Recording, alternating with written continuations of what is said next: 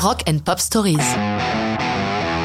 Mike and the Mechanics, All I Need is a Miracle, 1985. Depuis les débuts de Genesis, tous les membres importants du groupe ont produit des albums solo. Certes, ceux de Steve Hackett, guitariste des premières heures, ou de Tony Banks, clavier toujours présent lors de la dernière tournée, ont eu un succès nettement plus confidentiel que ceux de Peter Gabriel, le charismatique chanteur du groupe jusqu'en 75, ou de Phil Collins, le batteur devenu chanteur, qui tous deux ont connu des sommets de succès avec leurs projets solo.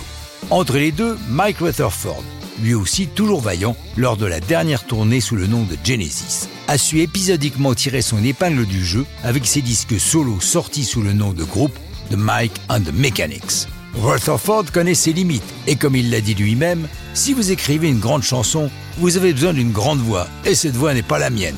C'est pourquoi, lorsqu'il monte son groupe pour son premier projet solo, il s'ajoint les services de Paul Young, à ne pas confondre avec celui ayant commis un duo avec l'italien Zucchero, qui possède une voix couvrant 5 octaves que l'on a pu remarquer lorsqu'il chantait pour le groupe Sad Café. The Mechanics comporte un autre bon chanteur et musicien, Paul Carac, connu pour avoir été la voix de Squeeze. Lorsque Rutherford met en chantier son premier album, il travaille avec le producteur Christopher Neal. Ils se complètent parfaitement, puisque, comme le dit Mike, je suis très bon pour commencer une chanson. Lui est excellent pour la compléter et la terminer. L'association était donc parfaite. All I Need is a Miracle nous raconte l'histoire d'un type qui a traité sa chérie un peu par-dessus la jambe. Évidemment, elle l'a quitté, mais lui voudrait bien la voir revenir. Seulement, vu son attitude antérieure, il y a peu de chances que ça arrive. Pour ça, il lui faudrait un miracle. L'album et la chanson sont enregistrés au Air Studio de Montserrat et de Londres et complétés à The Farm, le studio personnel de Genesis, là où ils ont enregistré tous leurs disques depuis Abacab en 1981.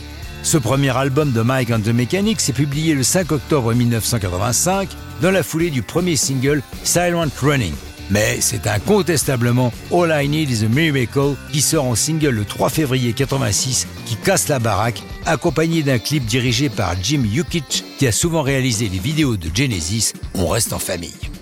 À la disparition prématurée de Paul Young, c'est Karak qui reprend le chant lead, et si Rutherford reste un membre indéboulonnable de Genesis, son groupe poursuit une carrière épisodique mais régulière. Le dernier album Out of the Blue est paru en 2019. Mais ça, c'est une autre histoire de rock'n'roll.